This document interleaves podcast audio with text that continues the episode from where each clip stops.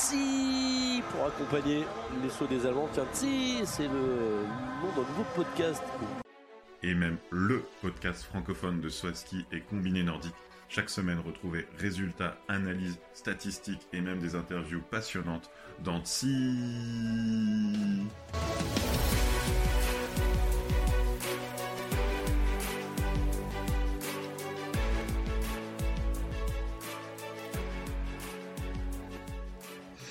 Bonsoir à tous et bienvenue. C'est le 57e épisode de TSI, le euh, podcast francophone de Soaski et de Combiné Nordique. Avec moi, euh, Romain Adjoc 120 pour débriefer un week-end euh, complet en combiné et en Swaski. Comment ça va, Romain? Salut Will, Ah, je suis fatigué. Il m'a fatigué ce week-end. Il m'a fatigué. Je... Que d'émotions, des bonnes, des moins bonnes, euh, pas mal d'attentes aussi. Heureusement euh, qu'il y a le bouton d'avance rapide euh, de 15 secondes sur quand on regarde en différé, et puis des conditions apocalyptiques aussi bien à Willingen qu'à Seefeld. On va, on va retracer ça, mais c'est fatigant. Je sais pas ce que toi, si tu devais dire en un mot. Bah, J'aurais dit ap- apocalypse, en effet, surtout pour Willingen. Euh, et du coup, euh, il y a pas mal de choses à débriefer. Euh, une fois n'est pas coutume, en Swaski, on va commencer par la performance avec un P majuscule d'un Français en Coupe du Monde avec les premiers points de Valentin Faubert depuis je sais plus combien d'années. Depuis six ans, enfin presque six ans, c'était en mars 2018 à Oslo par Jonathan Leroyd, le dernier Français qui avait marqué des points en Coupe du Monde. Euh, je crois avoir vu que c'était le dixième au XXIe siècle qui, qui marquait des points. Euh, et puis, euh, de belle, de belle façon, c'était attendu pour... enfin, c'est attendu, c'est facile à dire de- depuis notre canapé, mais c'est vrai qu'il nous avait donné beaucoup d'espoir sur la tournée à Valentin. à Garmisch, je crois qu'il fait 32e à Innsbruck 31e ou enfin en tout cas il, il perd son duel de, de 0-3 points. Enfin, il est plus loin en termes de classement mais il perd son duel de 0-3 points et après derrière on se souvient que début janvier il avait fait euh, deux top 10 euh, en, Coupe continentale de nouveau à Garmisch donc il y avait euh, il y a le niveau là pour Valentin en, cette première moitié de saison. Voilà une 23e place le dimanche à Willingen, une 16e place lors de la première manche et on a failli, ça a failli s'arrêter là, mais finalement ils ont sauté deux fois, mais une super performance pour lui. Ouais, c'est bien qu'il y ait eu deux sauts aussi parce ça montre que c'était bon. On va y revenir et je pense que le terme loterie va être prononcé plusieurs fois dans, cet épisode. Euh, il avait quand même un, fort facteur vent euh, ce week-end, mais euh, ça montre, en ayant fait deux sauts solides, ça montre qu'il y avait quand même du niveau en plus du, du facteur vent. Et puis le deuxième Français qui a fait une bonne performance, c'est Jules Chervet, qui lui n'est pas dans les points, mais qui continue à progresser. Oui, il passe la qualif euh, dimanche et c'est euh, le 15e Français euh, qui passe euh, une qualification au 21e siècle, donc c'est quand même un, cercle restreint. Et, c'est un nouveau, un nouveau pas euh, franchi. Là, c'est vraiment, euh, pour nous suiveurs, c'est vraiment agréable cette saison. euh, des Français, on sent qu'ils ont retrouvé de la confiance et puis qu'ils ils travaillent bien avec, euh, avec le nouveau encadrement de- depuis le début de la saison, enfin depuis cet été avec euh, Nicolas Desomme à, à la manette. Euh, on, voit une, une progression et ça, c'est quand même, euh, quand même significatif. euh, progression des, des points pour Jules en Coupe continentale. C'est encore un peu juste pour les points en Coupe du Monde, mais déjà passer la qualif, euh, c'est euh, faut le faire. Donc, on, bah, on- ça donne envie de, de voir la suite de la saison. Sur Eurosport, ils ont parlé de euh, qu'ils vont retourner en Coupe continentale à Brotterode. C'est le, le week-end prochain. C'est dans, dans le centre de l'Allemagne. C'est un, grand Oui. tremplin. Et que le week-end suivant, ça serait le vol à ski d'Oberstdorf. Donc, euh, peut-être un nouveau, un Français au-delà des 200 mètres. C'est tout ce qu'on peut souhaiter. Ah oui, exactement, ça va être euh, le prochain rendez-vous. Et, euh, et pour continuer sur euh, Willingen, donc comme vous le savez, on fait les, les coefficients de loterie. Je ne me suis pas trompé sur mes chiffres puisque j'ai trouvé les mêmes que toi. Et le week-end de Willingen est le week-end le plus loterie depuis le début de saison, avec 8,8 de moyenne, un samedi à 10,3, un dimanche à 7,3. Et donc au global, euh, le samedi de loin, le concours le plus loterie. Et le dimanche, on est en ligne avec ce qu'on avait eu à Visla avec un 7,5 et un Oberstdorf, un 7,4. Voilà les. Donc on est vraiment sur euh, deux concours impactés par le vent. Euh, donc pour rappeler le concours de loterie, euh, qu'est-ce qu'il y a derrière ces chiffres? C'est-à-dire que quand il y a 10,3 de moyenne, on va dire 10 pour arrondir, c'est-à-dire qu'un sauteur qui a fait la, disons la cinquième performance de la première manche, il a fait la quinzième de la deuxième. Ou alors un sauteur qui a fait la quinzième de la première manche, il a fait soit la cinquième de la deuxième, soit la vingt-cinquième. Et ça, en moyenne, ça veut dire que tous les sauteurs, en moyenne, tous les sauteurs ont plus ou moins 10 places d'écart par rapport entre la première manche et la deuxième manche. C'est, c'est énorme en fait. Ça veut dire plus de 300 changements de place euh, entre les deux manches. Bah, c'est, c'est, la définition d'une loterie en fait. Un sauteur, euh, un craft, j'ai, bon, j'ai pas toutes les valeurs en tête, mais un craft le samedi, il a failli pas se qualifier par exemple. C'est, c'est irréel. Il, il, est, il est très fort. Il a failli pas se qualifier et puis du coup, euh, dans des conditions normales en deuxième manche, il fait un bon saut, donc il doit faire, je sais pas, le huitième saut de la deuxième manche, et donc ça fait un 22 places d'écart entre sa, première manche et sa deuxième manche. En tout cas, ça a bien euh, remodelé l'autre classement, celui de la remontada et de la dégringolada, tu m'étonnes. Euh, qui a été pas mal changé. Juste pour remettre en, perspective les 10 places de moyenne donc d'évolution, sur la moyenne de la saison, on est à un coefficient de loterie de 6,1. Avec euh, le tout début de saison, notamment à Lillehammer, à Rouquin, on était à 4. Et donc là, euh, on est plus passé sur des 7-10. Euh, donc voilà, j'ai pas ceux de l'an dernier. Ce sera intéressant de voir euh, à combien on était l'an dernier à peu près. Je trouve ça dans... dans 30 secondes. Même Mais, mais, donc une moyenne à 6 depuis le début de saison et donc un, un, Widingen qui est le Même pas 30 secondes. J'y suis l'année dernière, on était à 5,6 sur la saison. Et, et, le record de la saison, c'était 9,5 à, à Sapporo. Et euh, donc là, c'est-à-dire qu'on a, on a bien battu le record. Et euh, il y avait eu un Zakopane, non, même pas, c'était Sapporo. Il y avait eu deux, deux fois au-dessus des 9 à Sapporo. Et sinon, euh, c'était aussi des, des 7, 6, 7 quand c'était des épreuves déjà venteuses. Donc là, on a vraiment eu le week-end le plus venteux depuis deux saisons.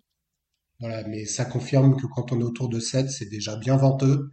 Enfin, ça peut être venteux et stable, hein, mais, euh, mais, mais là, euh, on avait euh, des compensations à, à 25, à 30, en tout cas le, deuxième jour où j'ai regardé en, direct avec l'app qui permet de voir les, les, mouvements.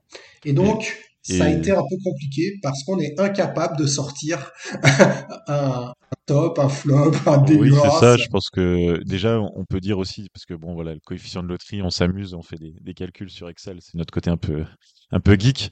Mais il suffit de dire le nom du leader de la première manche le samedi et du leader de la première manche le dimanche pour savoir que c'était pas un week-end normal. C'est ça. Donc, le... samedi, euh, c'est le Finlandais Antti Alto qui était en tête après la première manche, qui se trouve complètement à la deuxième manche. Et le dimanche, il n'est même pas qualifié. Enfin, c'est pour vous dire hein, l'hétérogénéité du mec. Et la deuxième manche, te le deuxième le dimanche, je te laisse dire le nom du mec. Ah, c'était Alexander Schnitzol et euh, qui fait alors il saute bien en ce moment hein. euh, top 10 euh, à cool mais de ça donc pas une surprise de le voir plutôt bien placé évidemment en tête c'était une grosse surprise. Et il s'est pris un coup de pression de Kobayashi. Je sais pas si tu as, relevé. Kobayashi qui fait ses étirements tranquillou à côté alors qu'il y a Schnissol figé dans la, dans la tour sur sa chaise et qui vient lui faire un petit check. Franchement je crois qu'il avait pas besoin de ça pour avoir la pression le pauvre le pauvre polonais euh, et, il fait un deuxième saut. Euh, j'ai même pas relevé les conditions parce qu'en fait là pour le coup, s'est-il raté, euh, s'est-il raté tout court ou est-ce que c'est les conditions? Un peu des deux. Il, il, a fait, il a eu moins 21 en moyenne. Enfin, Wellinger il eu moins 25, Kobayashi moins 28, moins 31, moins 29. Non, il eu même des meilleures conditions que les autres. Non, par contre, c'est le moins 12 qu'il a eu en première manche qui interroge et qui a fait parler autour, euh, autour du monde du saut, parce qu'en fait, il fait un super saut là, quasiment au HS, avec une très faible, certainement euh, la plus faible compensation de, de l'épreuve. Et en fait, c'est là où euh, des fois il peut y avoir une sorte de petit bug des compensations. Ça veut pas dire que le système marche pas, mais de temps en temps, il y a, y a des incertitudes. Et là, en fait, il a certainement eu des bonnes conditions comme tous les autres, qui méritaient peut-être des moins 20, moins 25, comme les autres mais il a eu que moins 12. Et du coup, il est en tête avec euh, plus une grosse avance. Les, ouais, les, deux fois, les deux fois, il a bénéficié parce que moins 21, la deuxième fois, le vent s'était forci puisqu'il y a, il y a qui a fait moins 31. Mais ouais, il a eu du bol deux fois sur les conditions, mais la deuxième fois, il s'est vraiment trouvé. Et d'ailleurs, si on regarde son samedi, samedi, il était troisième de la première manche. Il avait eu un moins 25, qui est à peu près en ligne avec tout le monde. Et euh, il a fait 21e de la deuxième manche. Donc typiquement, il tient pas la pression, euh, Schnichtul.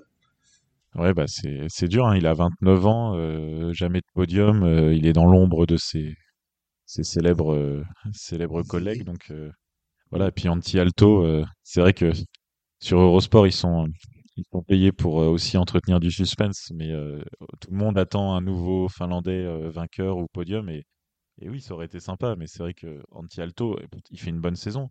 Il est très souvent dans les top 20, euh, c'est c'est un bon sauteur, mais l'imaginer gagner, euh, c'était quand même assez euh, audacieux.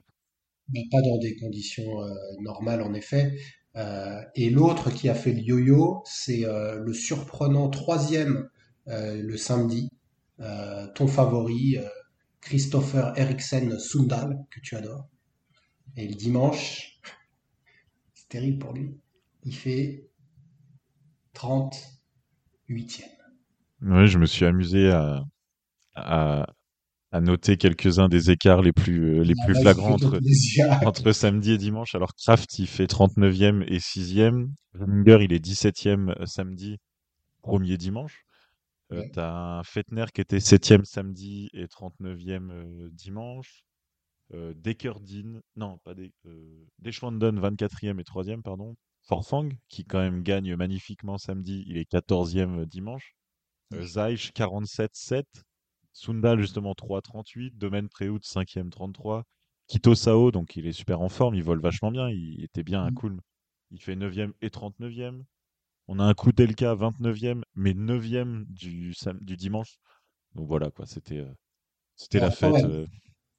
Au-delà de ça, on va essayer d'un peu tirer des enseignements euh, de, de Willingen parce que, comme tu le dis, le samedi, on a Forfang et Sundal qui, du coup, n'ont pas été bons le dimanche. Celui qui fait deuxième, Kobayashi, il fait deuxième le lendemain. Est-ce que c'est pas lui, finalement, qui a été le plus régulier puisque 2 et 2 euh, Si, si, bah, on- je pense que derrière, euh, voilà, derrière les résultats purs, il y, a- il y avait les formes du moment quand même qui se, qui se voient, quoi. Euh, bah, Kobayashi, tu as dit, voilà, 2 et 2. Alors, euh, par exemple, samedi, il est quand même. Parce qu'en plus, au sein même d'une épreuve, il y avait des variations. Il était 15e de la première manche et, et il fait, il fait deuxième au final. Euh, Sundal, euh, bon, jamais il doit faire un podium dans des conditions normales, mais ça montre que euh, il était, il- en ce moment, il fait quand même, il enchaîne les top 20. Donc, d'ailleurs, petite stat, il est le deuxième né au 21e siècle à, à- à monter sur un podium après Tchofénig. Ouais, c'est énorme. Et, et Sundal, tu sais qu'il avait gagné la qualification à, à Zurich? Ah oui, non, ouais, tu vois, Et tout le monde j'avais. l'a oublié parce qu'il n'y a pas eu la compète. Ouais, Mais peut-être qu'il aurait fait le podium là-bas. Non, c'est ça. Et Et puis, et il est en forme. Kito Sao, il est en forme. euh, euh, même Kudelka, on le revoit, euh, à dire, rentrer dans les top 30. Donc, voilà, c'est top 10. Forfang est dans une forme étincelante. Voilà, Forfang. Euh, je pense que en plus, il a ému tout le monde euh, samedi. parce qu'en fait, je crois que c'était un peu n'importe quoi, mais ça nous a offert des, des émotions ce week-end. Donc, Ouais. en fait, euh, un, un de temps en temps comme ça, euh, ça se prend, quoi. Après, ouais, je le prendrai pas, pas tout le long parce que franchement, ça a été, euh, enfin, rien que, rien que la pluie qui ruisselait là sur les trucs, euh, enfin, sur les tracks, euh, l'attente, ah, il y avait vraiment un temps pourri, euh, ah, c'est triste, Ah, moi, j'ai mis, tu vois, je- tristesse. j'ai mis euh, dans les plus, parce que j'ai essayé, j'ai mis plus aux sauteurs d'y être allé. Ah oui. Mais surtout que toi, vendredi, tu m'as dit, ou jeudi, tu m'as dit, il se peut qu'on ait zéro saut à Willingen. Donc déjà, quand il y a eu la qualif, je me suis dit, bon, t'es pas mal, mais tu vois, je, je m'attendais pas en fait à avoir un week-end de saut, quoi. Oui, oui, clairement. C'est vrai qu'en gagnant les prévis, alors on sait que les tremplins, ils sont bien placés euh, pour être à l'abri. Et donc, euh, il faut, faut pas voir un- une, sur une appli de météo, si on voit euh, 8 mètres secondes, il n'y aura pas 8 mètres secondes au tremplin. Mais c'est Mm. vrai que je pense qu'il y avait les, les 8 mètres secondes, ils y étaient euh, sur le, sur la colline au-dessus. Euh, derrière, euh, c'est peut-être aussi l'orientation qui faisait que ça tournait bien. C'est vrai qu'on a été chanceux d'avoir toutes les manches. Et on, on a une pensée d'un ami supporter français euh, parisien qui s'est pris deux jours sous la pluie à Willingen, mais qui a été euh, plein d'émotions parce que, bah, faut, le- faut le dire aussi, derrière ces conditions euh, venteuses, on a eu 11 sauts au-delà de 150 mètres, hommes et femmes compris. C'était assez, assez stupéfiant. Quoi. Et d'ailleurs, ouais, d'ailleurs, plusieurs fois, à chaque fois que ça passait le HS, il n'y avait pas changement de plateforme. C'était genre, euh, non, non, rien à foutre. oui, c'est Reed Zulke, parce qu'il fallait bien noter son nom. Ah c'est le héros, les, Polonais l'appellent le héros du week-end. C'est le, c'est un États-Unien et euh, donc c'était lui le, le, DT qui, euh, qui choisissait les plateformes et qui a donc choisi en son âme et inconscience, après des sauts à 153 mètres, de garder la même plateforme. Et en plus, c'est quasi historique. Hein, depuis, les, depuis 2010, là, les, ces règles des, euh, des compensations, c'était que la 34e fois où il n'y a pas eu de changement de plateforme dans une épreuve. Et ah là, et, alors sur une épreuve non venteuse, admettons, mais sur une épreuve aussi venteuse, euh, le gars, on va rester poli, mais il a quand même euh, eu une bonne dose de courage de, de, garder les, les, plateformes. Et puis finalement, il l'a pas regretté. Il n'y a pas eu de Zeich version l'année dernière. J'ai eu peur. Zeich, j'ai eu peur. Hein. parce qu'il est encore arrivé de haut. Là, il sais plus lequel. Oui, 153 en, deuxième manche dimanche. Et, euh, je sais pas si t'as remarqué, mais euh, il a pas souri. Hein. Non, il a pas souri, je pense. Euh, qui voit qu'il va aller loin à Willingen, ça lui a certainement ça rappelé. Lui euh, des mauvais souvenirs, c'est ça. Mais par contre, Forfang, j'ai pas, j'ai pas eu peur quand il a battu le record. Oui, c'était bien. Oui. Forfang avec 153, 155-5. Oui, c'est ça. Il bat le record et bon, il a eu 51 comme note je l'ai pas trouvé. Euh, enfin, il a bien posé, hein. Même pas sûr. Oui, oui, c'est, oui, il est pas, il est pas par terre, mais euh, en fait, s'il y avait eu un vent régulier, on n'aurait jamais eu tous ces records. Et euh, c'est ça aussi. aujourd'hui, c'est ultra normé, on va dire, le, le saut, et il n'y a pas trop de surprises quand c'est bien géré. Et c'est vrai que là, on a eu des, des envolées. Et je pense que ceux qui étaient là-bas, donc les, les courageux qui étaient là-bas, ils ont dû se régaler, surtout que il y avait une notion de d'incertitude totale, du genre un tel va s'élancer, il peut faire 100 mètres ou 150. Mais le premier de la start list comme le dernier, quoi. Mais du coup, à ce petit jeu, donc Kobayashi, deux fois deuxième, remporte 160 points. Wellinger, mine de rien, comme tu l'as dit, euh, il a gagné le dimanche, 17e, il fait 114. Euh, et donc, il rattrape Kraft, qui lui, avec son 0 et son 40, donc il n'y a plus que 178 points d'écart, euh, avec un Kobayashi qui m'attend à 233. Et donc Forfang qui fait 118 points avec une première et une 18e place. Donc c'est rare que le deuxième meilleur sur deux concours fasse 118 points. Oui, aussi, ouais. Et le dernier à faire 100, parce qu'il faut quand même le noter, ou presque 100, c'est Tschöfening, qui fait 90 points. Son retour après euh, son absence bah, lors de la tournée euh, polonaise, non, il était déjà revenu, non, à la tournée polonaise, où il était reparti s'entraîner, et lui, ça lui a fait du bien.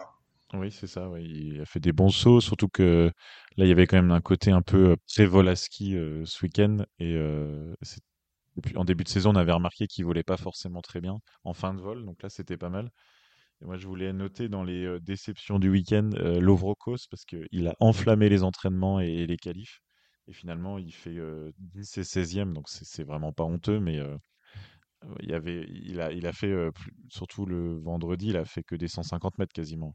Euh, genre trois sauts, euh, trois fois le HS. Quoi.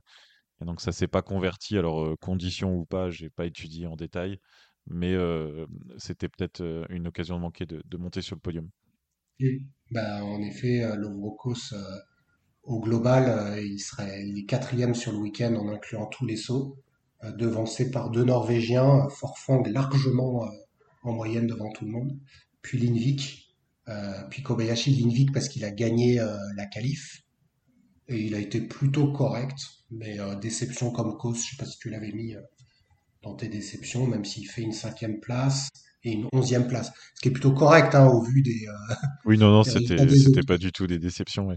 Non, c'est Geiger, sinon côté allemand qui rentre pas dans les points, qui a été un peu un peu dans le dur, mais je pense que on bah, verra. Moi, pas du tout les mêmes que toi. Hein, euh. Bah oui, forcément. De toute façon, on peut, on peut dire tout le monde. Si tu prends, bah tu peux avoir une déception du samedi qui était bon le dimanche ou inversement. Non, moi, j'ai plus essayé de regarder. Euh, donc, moi, le dégueulasse, il est polonais. Euh, parce qu'il aurait même mérité de ne pas être cité, mais c'est Piotr Joua qui remporte mon. Même pas qualifié, c'est ça Il était horrible. C'est le Casper du week-end. Euh, alors qu'il avait été plutôt bon à Kulm, donc c'est pour ça que je l'ai mis là. Et comme, euh, comme déception, j'avais noté euh, Stéphane Kraft quand même, parce que euh, ne pas se qualifier, c'est c'est beaucoup de points perdus. J'avais noté Philippe Raimond, que je trouve moins saignant. Oui. Euh, et puis Pius, parce que parce, parce que Parce parce, parce qu'il est plus dedans, quoi. Non, mais Non. Pius, typiquement, si tu devais faire une courbe de Pius, aurait quelle gueule? Ça ressemble à de la piste noire, quoi. Sa saison. Bah, il y a eu, euh, il y a eu Engelberg, c'était magnifique. Et puis euh, depuis, Bah, franchement, ouais, dès la, en fait, dès la tour, depuis la tournée, en gros. ouais, c'est ça. Mais euh, La le, tournée, surtout côté autrichien, la tournée, quoi. Je me rappelle, c'était à peu près correct avant. le pire, c'est que c'était euh, les Polonais de Twitter qui sont toujours à l'affût euh, des uns et des autres avaient dit dès novembre, donc dès Ruka, que Pius c'était l'homme des débuts de saison et Ouais. que ils, ils font des, des mèmes avec un Pius genre en, en novembre-décembre, roi du monde, et un Pius en janvier-février qui regarde ses pieds. Le calendrier du Pius Paschke, et en fait, bah, il est en train de faire la, la saison euh, habituelle de Pius Paschke, quoi. C'est euh, c'est étonnant. Après, attends, après, il est encore euh, correct au classement général. hein, faut pas... Il est cinquième, c'est ça qui est fou, quoi. Ouais, Comment mais j'en parlerai aussi dans la partie féminine pour Joséphine Panier. En fait, le, le système de points est tel que quand tu gagnes une fois, tu fais deux, trois podiums, t'as pris tellement de points. En fait, après un 15e, t'imagines, pour avoir euh, 100 points, euh, si t'es 15e, euh, il faut faire euh, 6 fois 15e pour avoir 100 points, tu vois. Et là, ce qui est fou, c'est que donc t'as Kraft, Wellinger, Kobayashi. On va dire que eux, c'est bon, ils ont le podium. T'as Earl qui navigue euh, à la quatrième place. Ouais, pas Après, Jojo d'ailleurs, Paschke, Erlin, depuis des week-ends. Pas Jojo non plus, hein. non pas Jojo, mais, mais mieux que, que ceux que je vais te citer là. hein. Parce que cinquième Paschke, Lanisek sixième, il s'est fait un genou. Geiger septième, pas qualifié deux fois. Huitième Ebuck, neuvième Lindvik. C'est-à-dire que Ebuck et Lindvik, comme ils sont corrects, bah ils sont pas si loin de remonter à la cinquième place. Et je trouve que pour Marius, c'est un objectif à se mettre.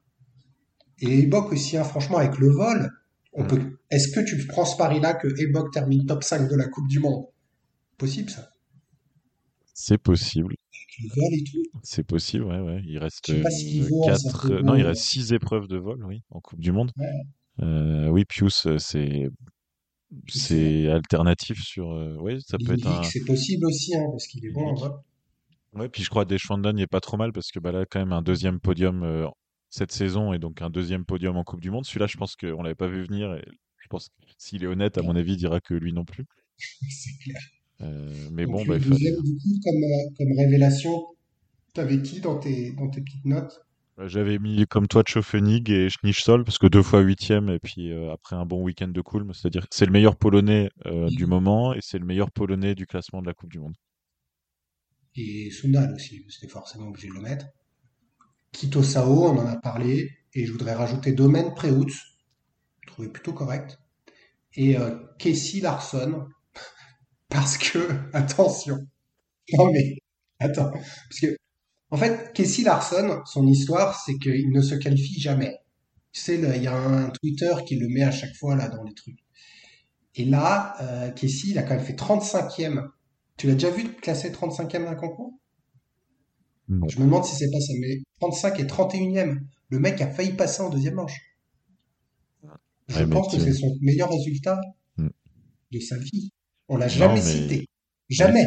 Non, là, non, euh, lui, non. Non, mais sinon, bah, après, dans les plus, on avait commencé la partie sur ça. euh, je pense que Valentin Foubert euh, euh, mérite aussi les honneurs et de- d'en reparler une deuxième fois dans le podcast parce que, quand même, en plus, c'était beau. Enfin, je trouve dimanche, et d'ailleurs, ça a été magnifiquement commenté par Guillaume Di Grazia parce qu'il est dossard, euh, il est dossard 4, mais je crois qu'il est le deuxième à s'élancer parce que c'était les dossards de la qualif. Et en fait, il, il fait un vraiment beau saut. On voit qu'il tient en l'air, on voit qu'il y a vraiment des, des capacités de vol. D'ailleurs, tout le week-end, il, sur la bosse, il prend un peu de hauteur et après, il bascule dans la pente. Il met les skis bien à plat. Donc, c'est vraiment des belles capacités de vol. J'ai vraiment hâte de le voir euh, vraiment au vol à ski. Et, avec son 30 130,5, c'est commenté, alors qu'il faut qu'il en mette encore euh, 18 derrière. Euh, c'est commenté comme euh, le saut qui va lui permettre la qualif. Et parce que tout de suite, on a senti, d'ailleurs, moi, j'ai fait vraiment euh, chez moi euh, un petit saut. On a senti euh, euh, bah, Nicolas Jeanprou, il en, il en a parlé qu'il a mis un coup sur sa table, ça a fait déconnecter sa, sa, sa table de- d'enregistrement. on, on a vraiment senti, c'était pas un- une qualification euh, 29e euh, au raccro euh, en espérant qu'il y ait euh, un, un qui tombe. C'est vraiment un, ma- un, un magnifique saut et, euh, et qui, qui a fait vivre aussi des émotions du saut, pas juste du résultat, du- des émotions d'un beau saut. Euh, et du coup, on, on verra ce que ça donne euh, en, en vol à ski, mais ça va être quand même compliqué d'aller euh, chercher des points euh, en vol à ski, mais, mais à voir. Euh, on a eu dans le concours de style un nouveau vainqueur qui mérite d'être euh, d'être nommé, puisque c'est Marius Lindvik qui remporte le concours de style. Et ouais, ouais, ouais, Ah c'est bah ça. alors là, euh, La régularité, heureusement euh, que tu m'aurais, heureusement que tu m'as pas heureusement que je te le dis, quoi, avec 18,4 euh, devant Daniel Tschöfening. Et puis euh, troisième euh, Wellinger, quatrième Kobayashi, cinquième Kraft. Donc Kraft, malgré son 39e place, il est quand même cinquième. Parce que la qualif, euh, voilà, il est bien euh, et 18,4 euh, à force de t'entendre tout- toutes les semaines, d'habitude on, on flirte avec les 19 de moyenne pour les, vainqueurs. ça. Donc ça veut dire que même là c'est le certainement le, plus bas vainqueur d'un concours de style. ouais.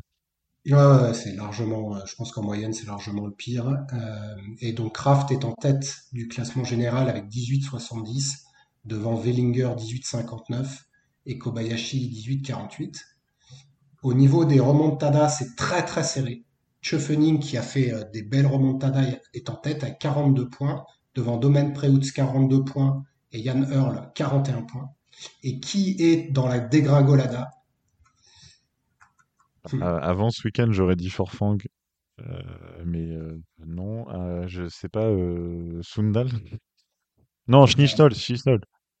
Non, alors il n'y est pas encore. C'est Junshiro Kobayashi avec 38 places de perdu, devant Kasperi Valto 20 places et Artie et Grove 18 places. Voilà. Ok. Pour l'instant, on en est là. Euh, donc un Junshiro qui euh, est bien parti. Par contre, sur la remontada, ça se bat. hein. Il y y a du monde. Est-ce que tu as un classement du sauteur qui a passé le plus de temps sur, euh, sur la barre d'élan avant d'avoir le feu vert? Non, mais j'ai un classement du sauteur qui a eu les plus mauvaises conditions depuis le début de saison. si tu veux. Allez, vas-y. Allez, donc du coup, euh, sur la moyenne des compensations, donc pour tout sauteur qui a fait euh, quand même un certain nombre de sauts, c'est Daniel André 32 avec une compensation moyenne de plus 7, devant Anche Lanisek plus 6, Alvor Egner Granerud plus 5. Et sur le sauteur le plus chanceux, on est, donc hormis tous ceux qui ne devraient pas être là, on a Fatih Arda Ilchourglou, moins 1, Tchekon, moins 1, Maroussiak, moins 1, Schnichnol, 0, Kos, 0, Tchefning, 0. Donc on est plutôt sur une année de Vando. Oui, c'est clair. Et, Ouais, bah, euh, et on voit que nouvelle. Schnichnol euh, a énormément de bol. Quoi. Je parle pas des mecs. Par contre, c'est marrant qu'il y ait que des mecs de début de start list. C'est parce que le vent se. Ou alors qu'ils font un seul saut. euh. Bah non, non, les 25 sauts, euh, non, non. Non, mais ils font un seul saut dans, dans l'épreuve et euh, je sais pas, non, je vais pas te. Peut-être qu'il y a du vent d'eau, qu'il y a du vent de face en début, et puis après, comme c'est le vent d'eau de fin de journée, là, celui Hmm, qu'on peut-être, même si c'est souvent euh, l'inverse, et on dit souvent que les meilleurs, les, les meilleurs ont les meilleures conditions, c'est un peu le, Ouais, le mythe. donc là.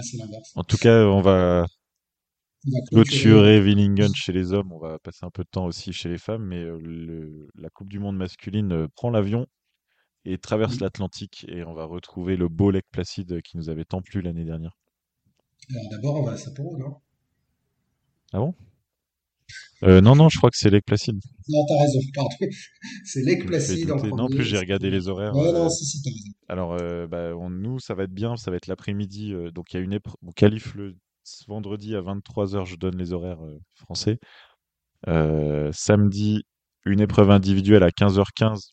Ça fait quand même 9h15, hein, heure locale, donc il va falloir se lever tôt pour être supporter. Et un super team, donc deux épreuves samedi euh, en soirée pour nous, 23h. Là, en soirée, il faudra euh, garder un peu d'énergie, ça risque de piquer du nez. euh. Il suffit que avec les trois manches, il y a quand même, euh, dans un super team, il y a quand même deux pauses de 20 minutes. Là, va Ouais, falloir être, euh, va falloir être accroché. Ça risque de se finir au petit déjeuner euh, en replay dimanche matin, cette affaire. Et euh, une épreuve dimanche, euh, nouveau 15h15. Voilà. Et avant de conclure, donc euh, tu peux annoncer, puisque tu me l'as envoyé, je l'avais pas vu, mais euh, Connect euh, Carlieri. Et oui, Konek Carrieri, euh, fin de carrière euh, annoncée, donc euh, pas effet immédiat pour euh, Peter Preutz, euh, qui, a, qui finira en beauté à, à Planitza, sa, sa- son énorme carrière. Il a que 31 ans, mais il a commencé jeune, donc il a, ça fait 15 ans qu'il est dans le top 35 mondial. Et c'est vrai et qu'aujourd'hui, c'était l'occasion de se remémorer ses sauts les plus mémorables, et et il y en a eu. Simon Hamann, si tu nous entends, Piotr Joua, vous êtes Fettner, Camille Storr, si vous nous entendez. Non, mais voilà, c'est vrai que je te l'ai dit par, par message, je trouve que c'est un peu tôt euh, par rapport à d'autres, mais bon, il fait ce qu'il veut. Et, euh, et du coup, euh, c'est c'est bien qu'il l'annonce pour qu'on puisse en, en profiter parce qu'il saute encore décemment. Il est treizième euh, du bah, là, ça va être, ça va être exceptionnel à Planitza cette année. Ouais, C'est, ça, j'en- enfin, j'en ai des frissons, euh, rien que d'y penser, quoi. Voilà pour le saut. Et puis donc, on, on va passer au saut féminin. Tu vas nous, nous débriefer de, du week-end euh, pluvieux, C'est ça.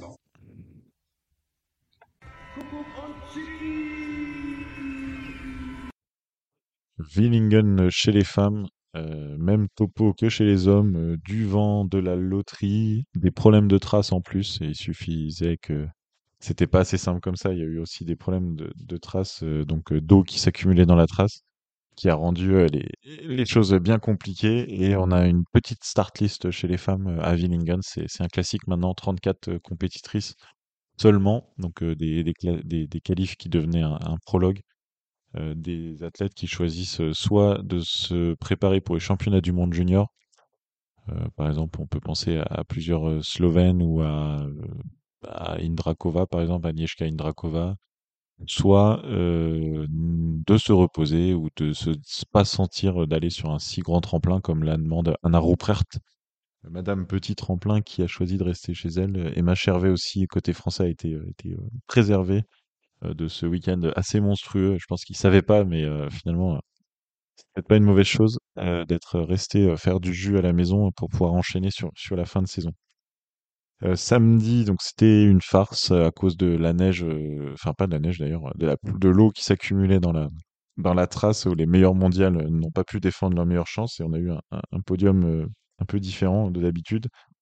Euh, Jacqueline Seid-Fritzberger qui a qui a gagné. En fait, c'est sa deuxième victoire en carrière et ça fait 11 ans euh, depuis sa première victoire. Donc c'est euh, complètement énorme euh, cet écart. C'est le plus gros écart entre deux victoires, hommes et femmes confondus.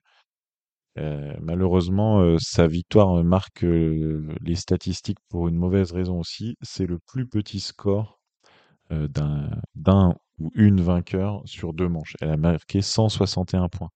En début de saison, on avait eu euh, je me souviens plus où, mais je crois que c'est à Klingenthal ou à Ruka, on avait eu une épreuve masculine avec 160 points sur une manche. Et là, faut voir qu'elle a eu 160 points sur deux manches. Euh, ça s'explique euh, d'une part par les petites distances, 125 et 127 mètres sur un K130 pour gagner l'épreuve, c'est pas c'est pas mirifique. Et le fort vent de face qui fait que les, compensations déduisaient beaucoup de points. Par exemple, Zeiss Fritzberger, moins 26, moins 16. Donc ça fait 32, 42, moins 42 points sur l'épreuve. Et donc euh, ça fait un tout petit total point. Mais bon, c'est vraiment surtout révélateur du, manque d'élan. On peut vraiment regretter samedi ce manque d'élan. il y a eu un, saut au point K ou, zéro, euh, deux sauts, trois sauts au point K, mais euh, c'était vraiment du point K tout petit. hein, euh, Quatre sauts au point K, c'était 130 et 130,5. Donc bon, voilà, pas de quoi, pas de quoi sauter au plafond. En tout cas, samedi, deuxième place de Sarah Takanashi qui fait son premier podium de la saison et qui donc continue sa série historique de podiums toutes les saisons depuis le début de la Coupe du Monde. Euh, C'est la douzième Coupe du Monde et c'est la douzième fois que Sarah Takanashi fait au moins un podium. Euh, Jusqu'à l'année dernière, elle avait même gagné sur euh, tout- toutes les saisons. L'année dernière, elle n'a pas gagné, donc la, série s'était arrêtée, mais les podiums, ça continue.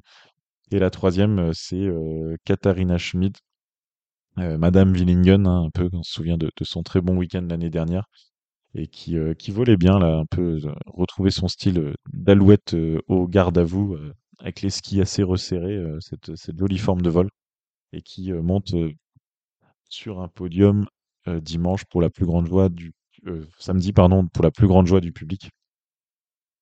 Dimanche sur le podium, c'est Silly Opset, euh, Madame Madame Écureuil.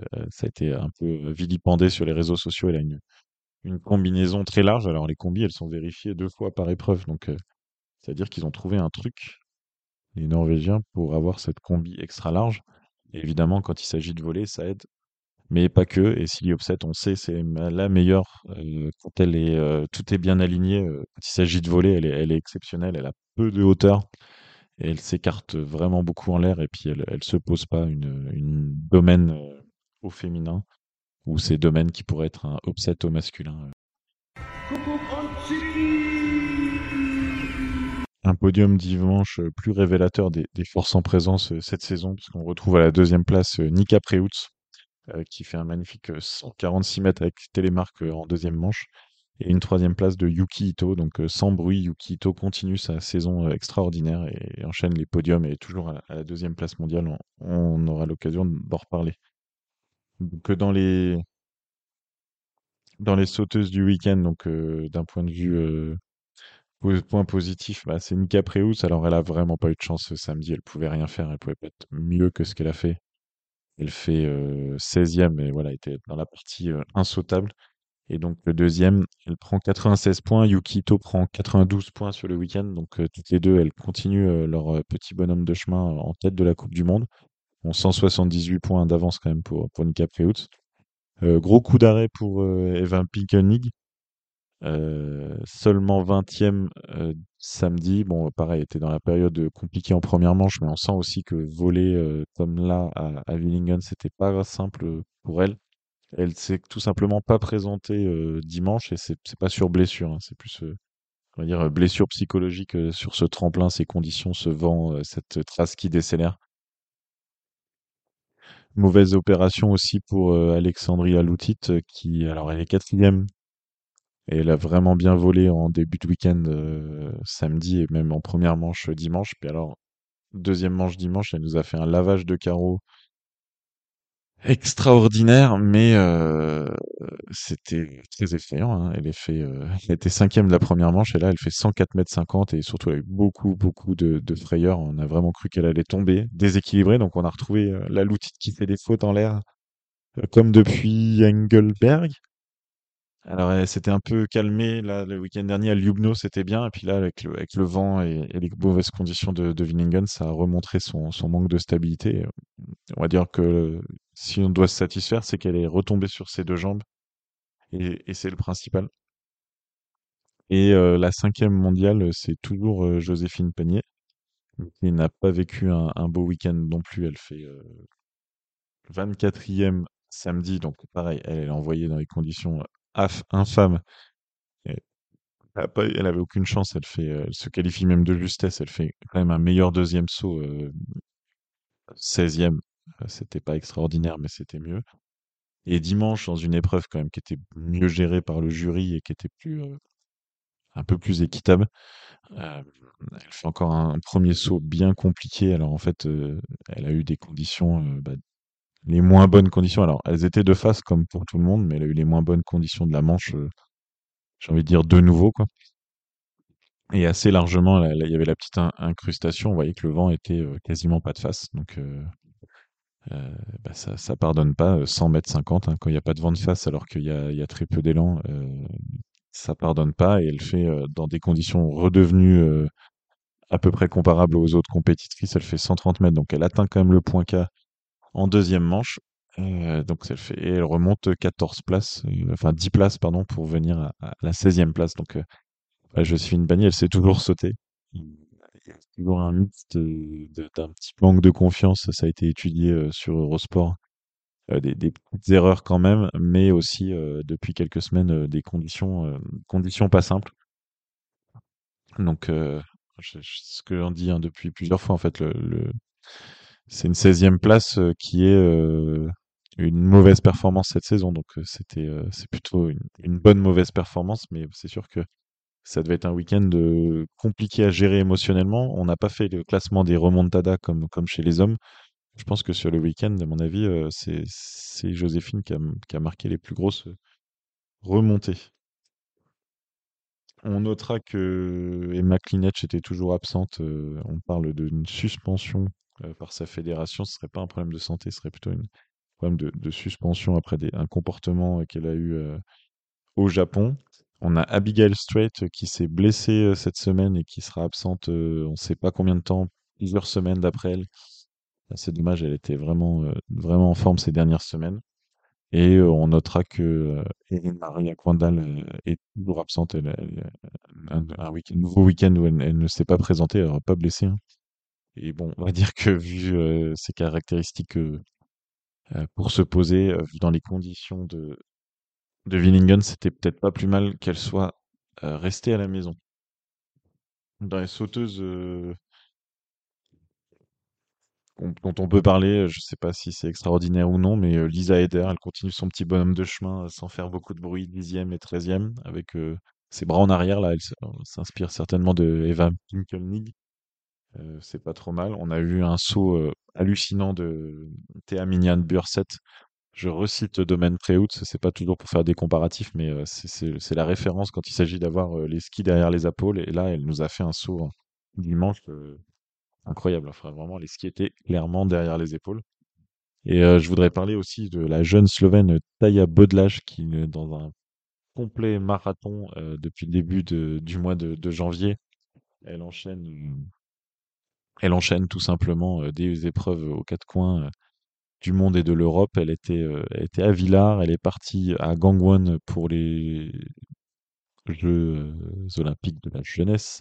Elle est revenue à Ljubno pour les épreuves à domicile. Elle est à Villingen sur ce grand tremplin, donc elle a moins de 18 ans, euh, Taya Bodlaj. Et elle part directement à Planica pour les championnats du monde junior qui ont lieu cette semaine en semaine. hein. Donc euh, les Slovènes, ils euh, ménagent pas leur, euh, leur jeune fille et on verra ce que ça donne euh, à Planica, mais elle doit commencer un peu à avoir, les jambes lourdes, Taya Bodlach. Et donc justement, pas de Coupe du Monde féminine le week-end prochain, donc le week-end du 10-11 février. Ce sont les championnats du monde junior et comme souvent, il y a beaucoup de, beaucoup de femmes qui font la Coupe du Monde et les championnats du monde junior. J'avoue, je me suis... Non, euh, Nika Preutz n'y sera pas, pardon, je m'étais renseigné. Euh, elle pourrait en termes d'âge, mais euh, cette année, elle joue le, le Globe. Elle a déjà le titre junior, mais on a plein de, jeunes Slovènes de talent, dont, Taya Bodlaj, dont Tina Herzar qu'on a vu à, Ljubno, on a Vidmar, enfin voilà, il y a du, monde chez les, jeunes Slovènes. Dans les favorites, il y en a d'autres qui se pressent au portillon. Il y a Lilou Zepchi qui est engagée côté français, donc elle est jeune, hein, ça peut aller jusqu'à 20 ans. Elle, a- elle a 18 ans. Qui d'autre? Agnieszka Indrakova qu'on a vu aux Jeux olympiques de la jeunesse. Euh, Donc voilà, les championnats du monde junior qui se profilent chez les femmes et chez les hommes évidemment, mais on a moins de euh, moins de grands noms de la Coupe du Monde, même si cette année on a vu plusieurs fois Stefan Embarer euh, rentrer largement dans les points en Coupe du Monde et donc il y va en, grand favori. On a Tate France, l'États-Unien aussi, qui euh, qui va pas euh, qui va se défendre. C'est pas gagné d'avance pour pour Stefan Embarer. Ah, mais c'est vrai que en général, c'est plutôt chez les femmes qu'on voit des athlètes performer dès, dès leur plus jeune âge. Dans ces championnats du monde juniors, il y aura aussi euh, évidemment le combiné nordique. Euh, ça commence dès ce mercredi. Euh, donc au moment où vous écoutez, c'est peut-être même déjà passé. Euh, le par équipe mixte avec euh, Roman Beau, euh, Marion Dros-Vincent, Lubin Martin. Donc ça, c'est trois qui étaient aux Jeux, Olympiques de la jeunesse. Et euh, Lilian Tréant, qui est un junior un peu plus âgé. Donc on a hâte de voir ce qui va se passer à Planitza. Évidemment, je ne l'ai pas dit, mais euh, ces championnats du monde junior ont lieu à Planitza, un site que tous les, sauteurs et combinés connaissent. C'est des lieux fréquents pour l'entraînement et pour tous les groupes d'entraînement. Donc c'est des, des tremplins qui sont bien connus. Enfin, un tremplin en l'occurrence, le, le K90.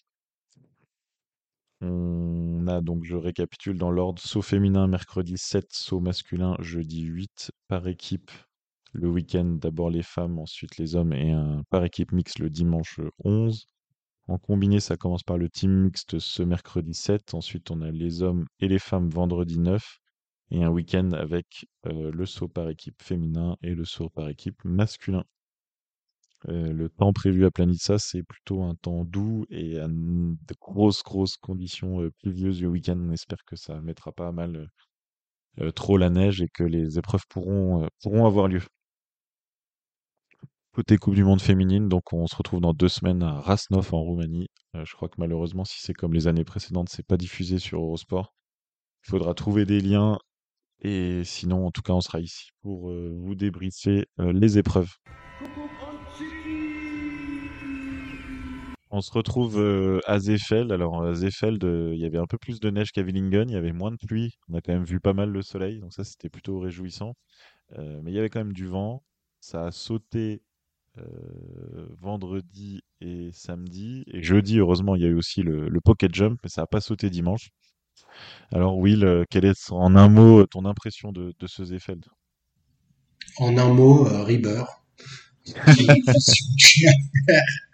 C'était pas possible, le mec est imbattable. C'est terrible. Je je sais pas trop quoi dire de plus. Ok, bah voilà, c'était donc la fin du débrief de Zefeld. Bah, de toute manière, euh, écoutez, Chonard, euh, on, a donné euh, de notre personne à Chonard. non, non, on va, on, va débriefer, mais oui, Jarl Magnus Rieber, malgré, quelles que soient les conditions, quelle que soit la durée du, du, ski de fond, puisque Zeffel, on a trois distances différentes. Euh, il est, il est imbattable. Euh, tu lui mets n'importe qui dans le dos. Et puis en plus, euh, c'est comme un chenard, quoi. Il, est de mieux en mieux sur sur le ski de fond. Peut-être hormis le premier. oui, encore, je pense qu'il gère hein, parce que puis sur un, sur un format plus court, donc 7,5 km le vendredi. 10 euh, secondes, il se relève de 10 secondes dans la dernière ligne droite, il perd 10 places au classement du, du, fond. Mais, euh, ouais, c'est vrai.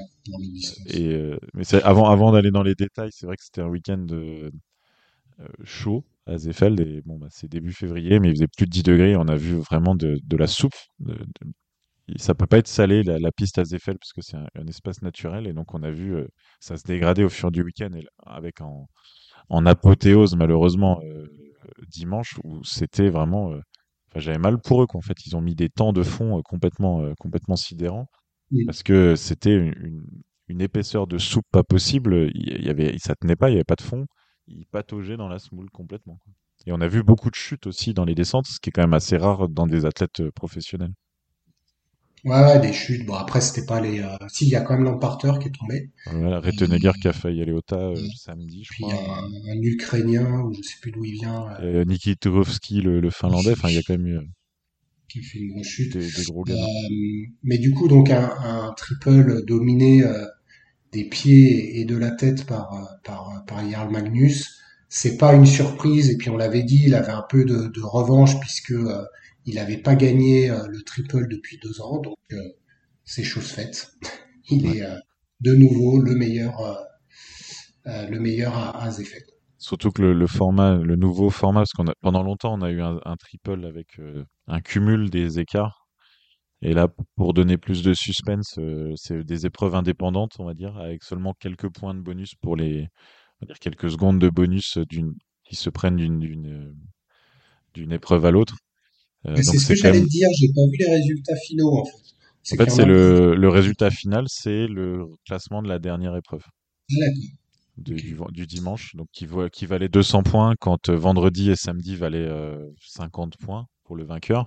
Mais au final, le premier gagne 25 secondes de bonus, le deuxième 20 secondes et le quinzième il gagne plus rien. Donc en fait, c'est quand même assez, c'est fait pour être compacté. Mais c'est vrai que le vendredi, quand je vois Rieber dans la dernière ligne droite euh, se balader et, taper les mains des spectateurs, je dis attends, eh oh, euh. D'ailleurs, je crois que le commentateur aussi dit il faut qu'il finisse fort. Il y a le, il y a le cumul. Euh, du coup, c'est l'écart. Et en fait, non, c'est il finit premier. Il a un nombre forfaitaire de, de secondes d'avance. Quel que soit son. Quel, que soit l'écart. Et donc, bah, ça doit quand même te faire plaisir. Le deuxième, c'est notre bon Jürgen Grabach qui, qui s'est quand même super bien battu tout le week-end, mais qui a rien pu faire contre son coéquipier, mais il était le, meilleur du reste du monde. Jürgen Grabach qui, qui saute qui saute très très bien. On retrouve il avait déjà bien sauté à Chonard et bien, sauté à, à Ruka. Alors à Ruka, c'est un grand tremplin.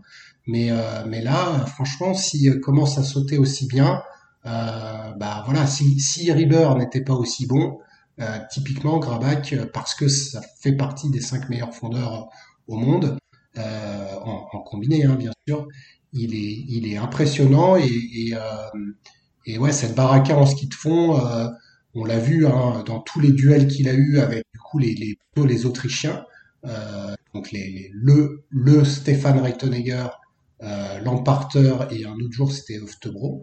Euh, il est à chaque fois au-dessus euh, au-dessus des trois et donc il fait c'est quoi deuxième, deuxième et deuxième. Et deuxième. Premier des êtres humains. Premier des êtres humains.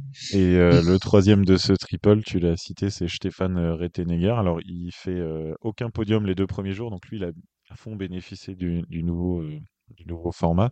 Et avec sa troisième place dimanche, il, fait un bon saut, un bon temps de fond. Alors, il a vraiment bien été fort. Il fait top 5 des trois épreuves de fond. Donc, alors que il est quand même jeune et euh, un peu plus sauteur. Et là, lui, euh, dans ces, conditions euh, dures, ça lui a bien, bien convenu. Il est, il est assez petit, assez tonique. Et il, a, il a été très bien. Alors, samedi, un manque évident de stratégie. il fait le jump d'un groupe d'un gros groupe vers Lamparter et je crois Irvonen. Et en mmh. fait, finalement, le gros groupe est revenu un demi-tour plus tard. Donc, en fait, il n'aurait pas fait le jump. Il aurait gardé de l'énergie. Il aurait peut-être pu se battre pour le podium. il s'est fait un peu remonter les bretelles par, son coach. Il revient sur un coéquipier pour rien. Franchement, là, c'était pas très, pas très intelligent. mais gros, gros niveau de ce Stéphane Rettenegger qui, qui, bah, qui s'inscrit hein, de week-end en week-end. Bah, en tout cas, moi, je suis d'accord avec toi. C'est peut-être son plus mauvais week-end de, saut, comme Chonard était son meilleur week-end de saut. Euh, par contre, euh, de loin, son meilleur week-end de fond. Euh, comme tu l'as dit, hein, il a, certes, il a fait un peu la, le Akito Watabe à être, mais il a, il a montré du cœur et, et vraiment au vu de son âge, ça confirme tout le bien qu'on pense de, de, de Stéphane Rettenegger et, euh, et que du coup, euh, il sera vraiment dur à, aller chercher pour la deuxième place, hein, du coup, puisque euh, Grabach et lui se tiennent à, à 11 points d'écart et que Lamparter, bah, de par ses absences lors de, des épreuves de, de Schonard et, une à Oberstdorf, est, à, est à 100 points. Euh, il faut qu'il récupère ces 100 points-là et tu l'avais dit, le nouveau tarif des points euh, bah, quand tu es absent trois épreuves au niveau de euh, les 100 points, je ne sais pas trop comment il va les récupérer si les deux autres continuent à, avoir ce niveau-là. D'ailleurs, je t'annonce, euh, Stéphane Rettenegger va gagner le Globe l'année prochaine. Voilà. Parce que Rieber, vu qu'il y a ah, le championnat du monde, à Trondheim, à domicile, il va nous faire quatre, quatre week-ends d'impasse, comme, comme l'année dernière avec, avec Lamparter. Et donc, ça sera Stéphane Rettenegger le vainqueur du globe. Éteignez vos, vos postes. Ce qui, serait, ce qui est quand même extraordinaire, c'est que si Rieber ne participait pas aux sept dernières courses, il terminerait au pire septième de la Coupe du Monde. Tout est dit sur, sur Rieber. Donc, euh, tu l'as dit, Stéphane Rattenegger, troisième euh, du dimanche et donc troisième du total. Johannes Lamparter, troisième le vendredi. Jens Flura Softebro, troisième euh, le samedi, qui eux sont les deux qui font quatrième et cinquième. Donc globalement, voilà, ces cinq-là ont animé le triple. C'est aussi les cinq premiers du classement de la Coupe du Monde. Oui, et euh, ça faisait du bien de revoir l'emparter. Hein. Il a manqué deux week-ends quand même. Et euh, bah, j'avoue, je l'ai mis au... je l'avais pas mis sur les podiums parce que je pensais que quand on revient de, de maladie comme ça, il y a souvent un temps de, de remise en route. D'ailleurs, il dit qu'il tousse toujours beaucoup. Bon, bah, pour quelqu'un de, de malade, il fait troisième, comme tu as dit, 3, 5, 4 sur le week-end. Alors, des temps de fond un peu plus difficiles. Euh, à, son niveau, entre guillemets, hein, très bon, mais voilà. Il en manquait un petit peu par rapport à son début de saison. Donc, c'est ça le, facteur euh, maladie, c'est qu'il fait euh, 4 5 au lieu de faire deuxième. Mais mmh. euh, c'était quand même un très bon niveau. Et, et que c'était une fusée sur les skis de fond ce week-end. Et il revient bien aussi, mine de rien, depuis sa, sa commotion de, de Ramsao, c'est son meilleur week-end. Bah, son meilleur week-end en fond, mais je trouve euh, en saut, il, il est, il est plus timoré. Euh, et, euh, et, et quand euh, il se battait là avec Lamparter et Julian Schmidt l'an dernier, il était dans les 10 en saut et là clairement, hormis sa chute, c'est, bah, voilà, malheureusement, j'ai peur que, tu vois, que tu dis Lamparter il a été malade, bah, une fois qu'il sera mieux, il peut jouer encore mieux que ce qu'il fait, même si c'est dur à dire, mais, mais là Oeftebro, j'ai peur qu'il ait encore un blocage en plus ça va être dur de son côté.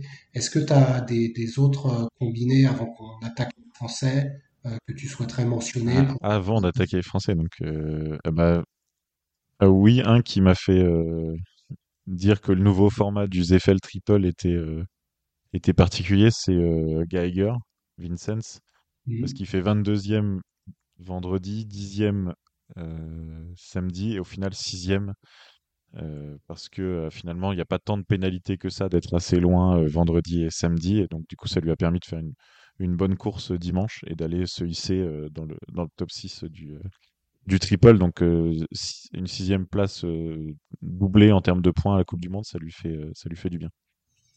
Alors moi, j'ai, je trouve vraiment deux... j'ai l'impression que les bons fondeurs euh, ont profité de cette mauvaise qualité de neige pour être encore meilleurs. Et alors les mauvais fondeurs, ils ont galéré un max. Euh, Thomas Rettenegger, Franz Josef Röhrl, Marco Hainis, même Christian Ilves.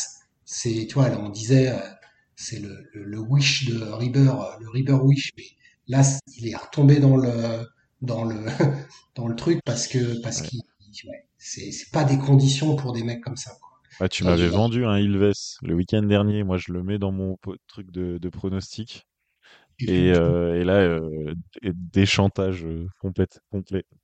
Hmm, désolé. Et effectivement, ouais, ouais, mais je ça, savais pas ça, que ça allait être une mauvaise piste comme ça. Si tu me l'avais dit, je t'aurais vendu du Yervonen, du Rudзek, euh, un petit, euh, un petit Manuel Feist, mais, mais, mais je peux pas te, je peux pas te vendre du Ilves sur une condition comme ça. Mm.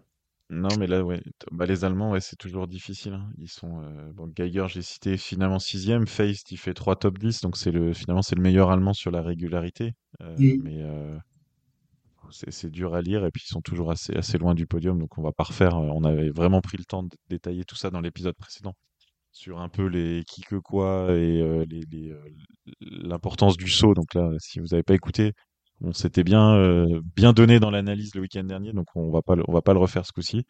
Euh, par contre, j'ai très envie de parler des Français là, et surtout d'un Alors vas-y, puisque euh, tu, gros, gros, gros, gros week-end de. Matteo. Euh, ouais, là, je, parce qu'on a, on a quand même, enfin, ils ont en premier lieu souffert depuis le début de saison. Et euh, surtout en comparatif de la saison dernière, euh, ils ont cherché des solutions, ils cherchent toujours des solutions, parce qu'on a bien vu depuis le début de saison qu'il y avait un, différentiel par rapport à la dernière au, tremplin. Et là, donc Matteo Bo qui sort un week-end à 3 top 10, euh, 8, 9, 9, avec à chaque fois des, super temps de fond et des sauts corrects euh, entre le 15 et 20, et puis des, des temps de fond bah, qui challenge les meilleurs, quoi, sixième vendredi, euh, huitième dimanche. Et donc, euh, trois top 10, ça fait, euh, ça fait du bien à la tête, je pense, euh, pour lui, et puis ça fait du bien au classement aussi.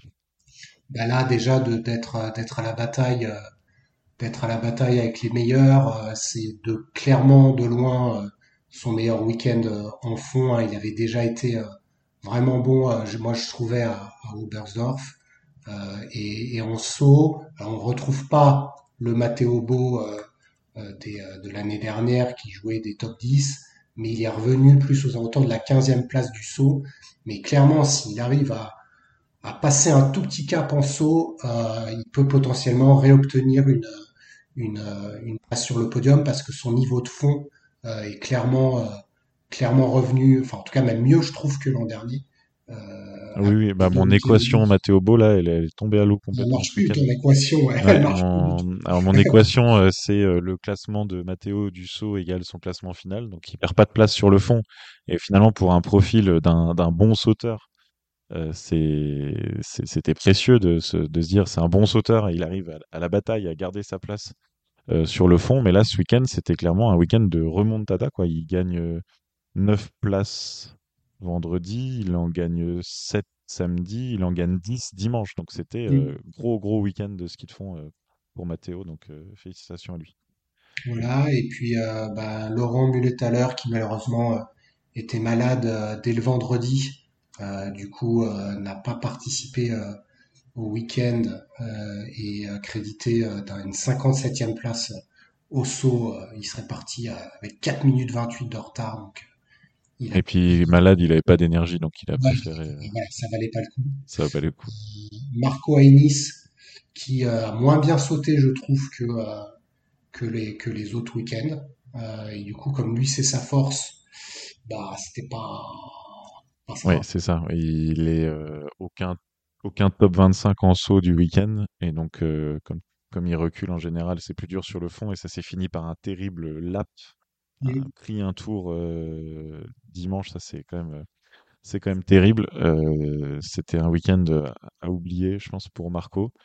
Et finalement, le deuxième Français du week-end, c'est le nouveau venu en Coupe du Monde cette saison, Maël Tirod, donc avait, dont on avait parlé souvent dans les TSI Express parce qu'il a fait des, des, grosses performances depuis le début de saison en Coupe continentale.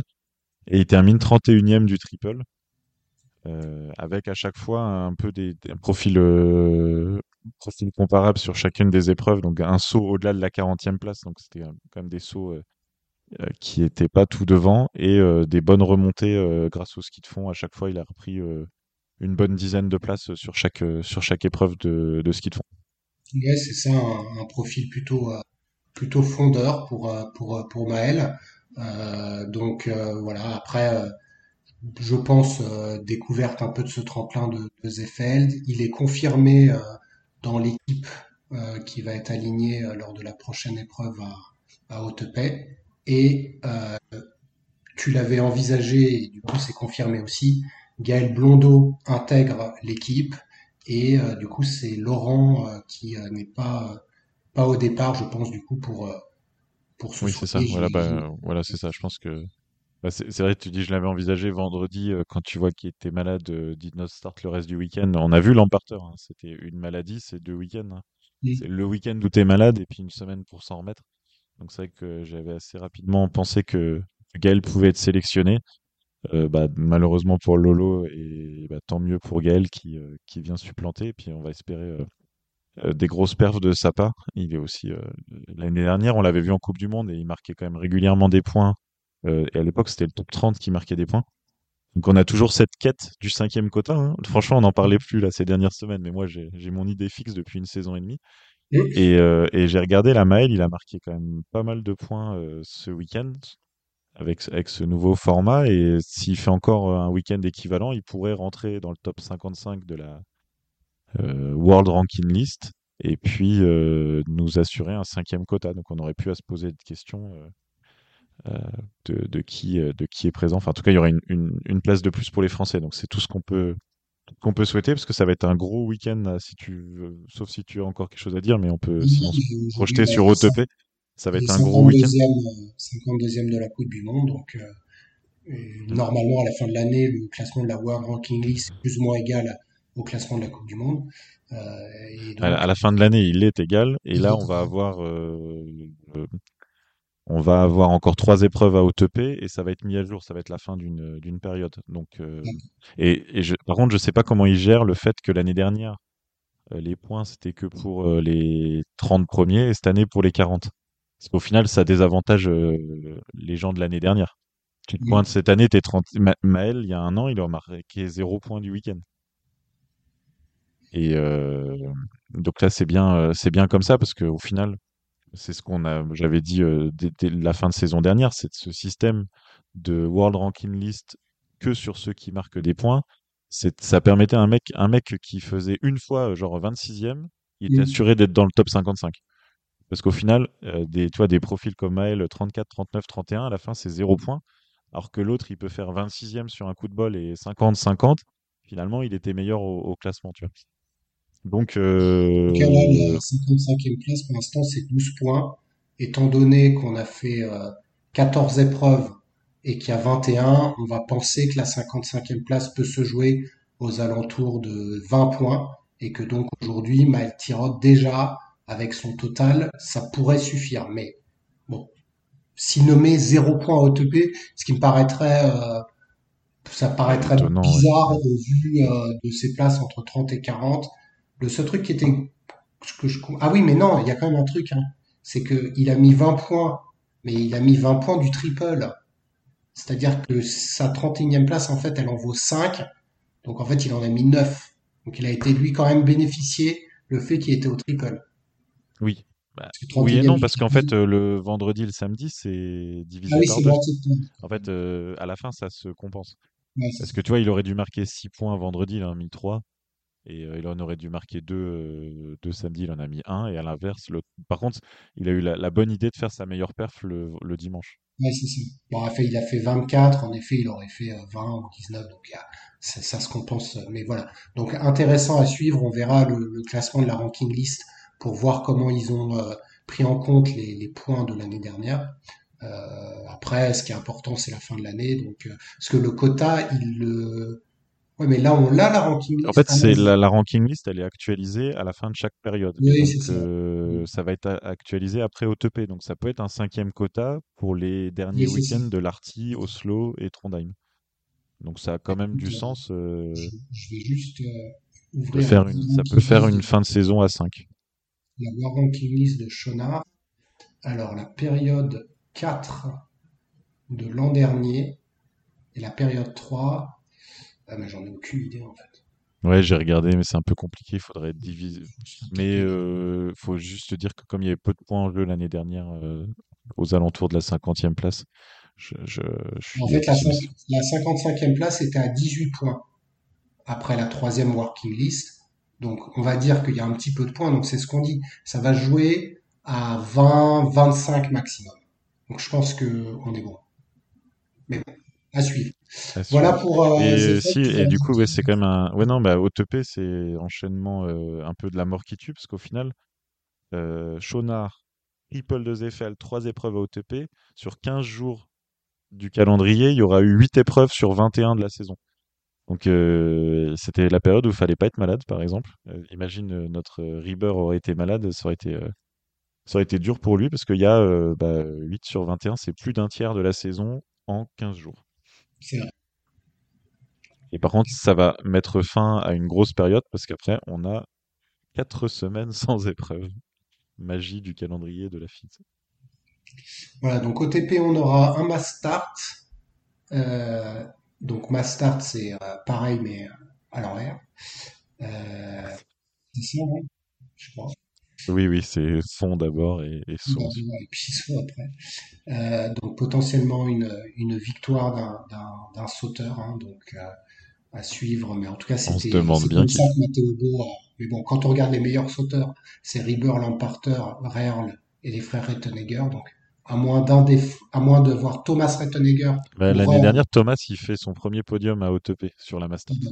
Donc, euh, tu vois, si tu veux mettre une petite pièce, euh, faut Une pièce sur Thomas, hein. je sur Thomas vendredi. pièce. je vais mettre une pièce sur Rieber et basta.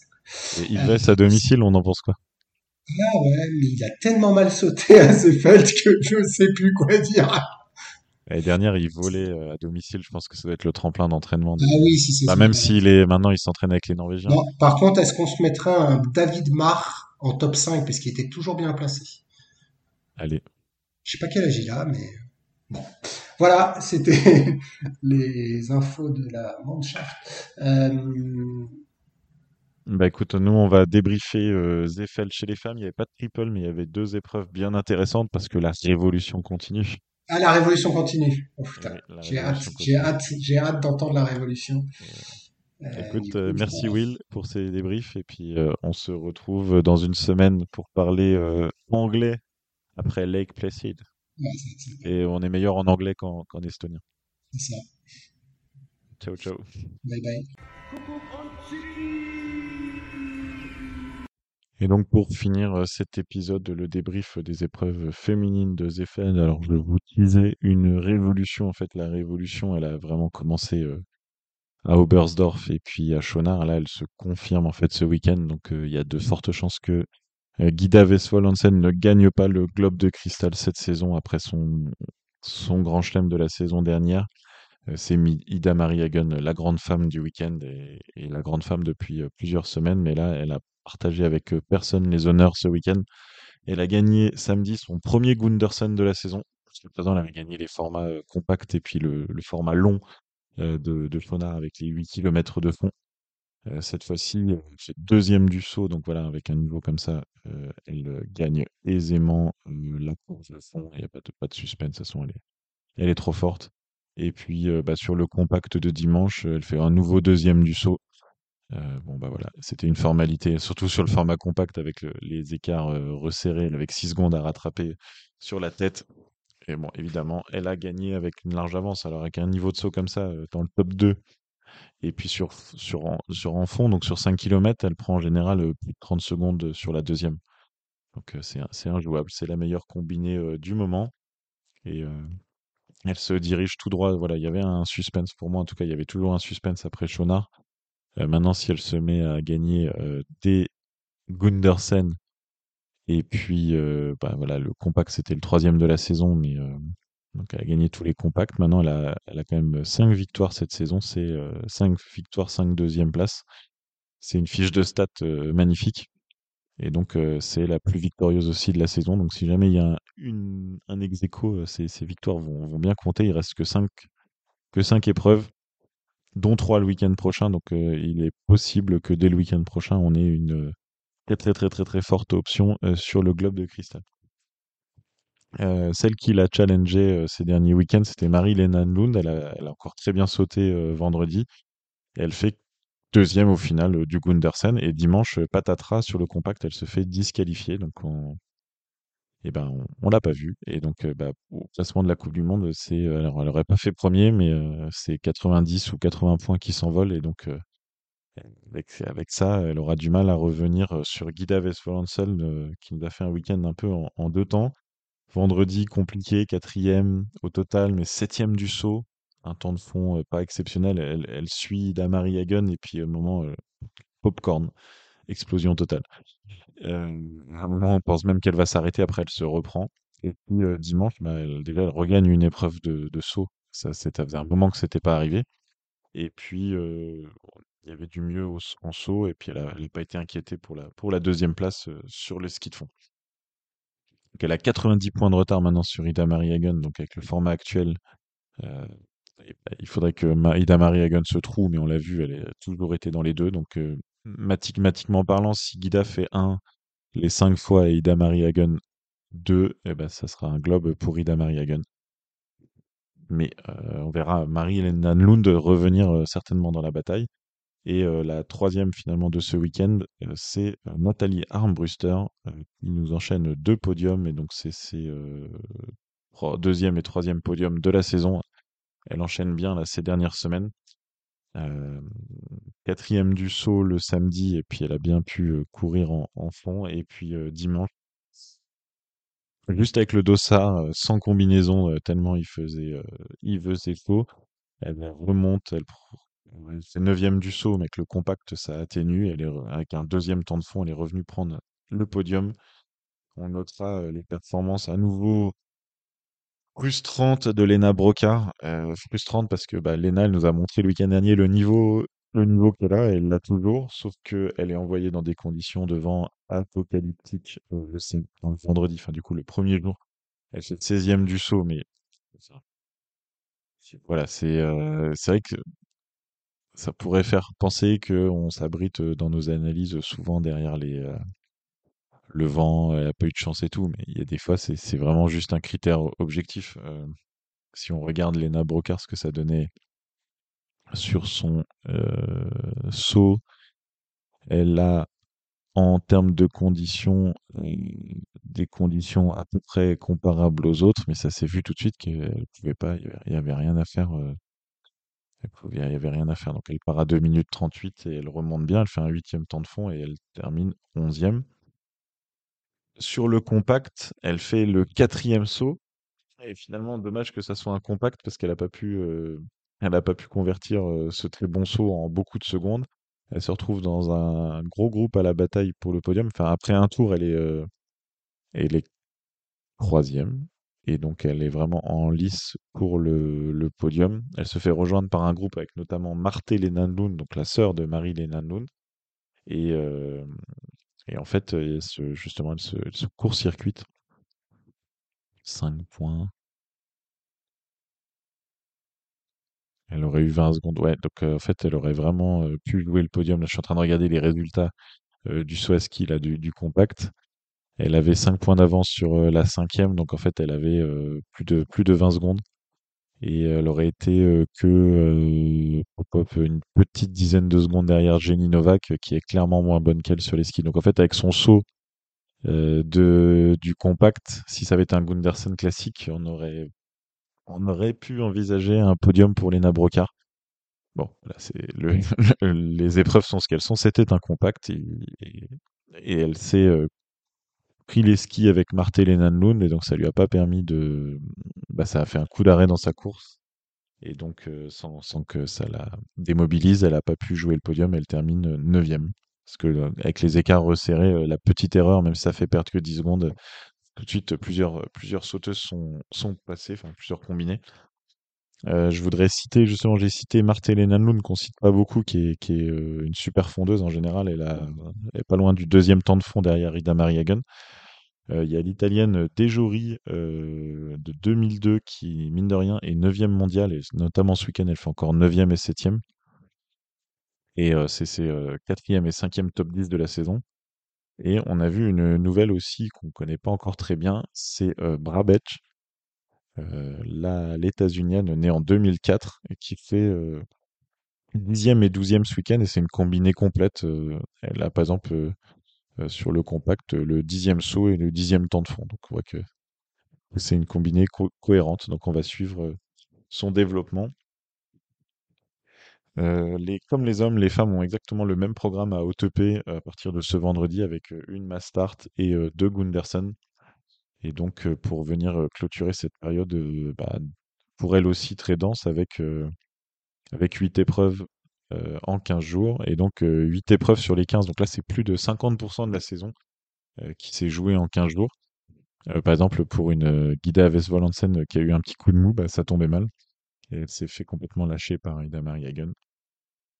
Euh, mais c'est comme ça, donc Lena Brocard, elle quitte l'Autriche à la huitième place mondiale, et donc on retrouvera tout ce beau petit monde en Estonie, dans un froid qui va changer avec les conditions extrêmement chaudes de l'Europe occidentale et centrale, dès ce week-end. Voilà.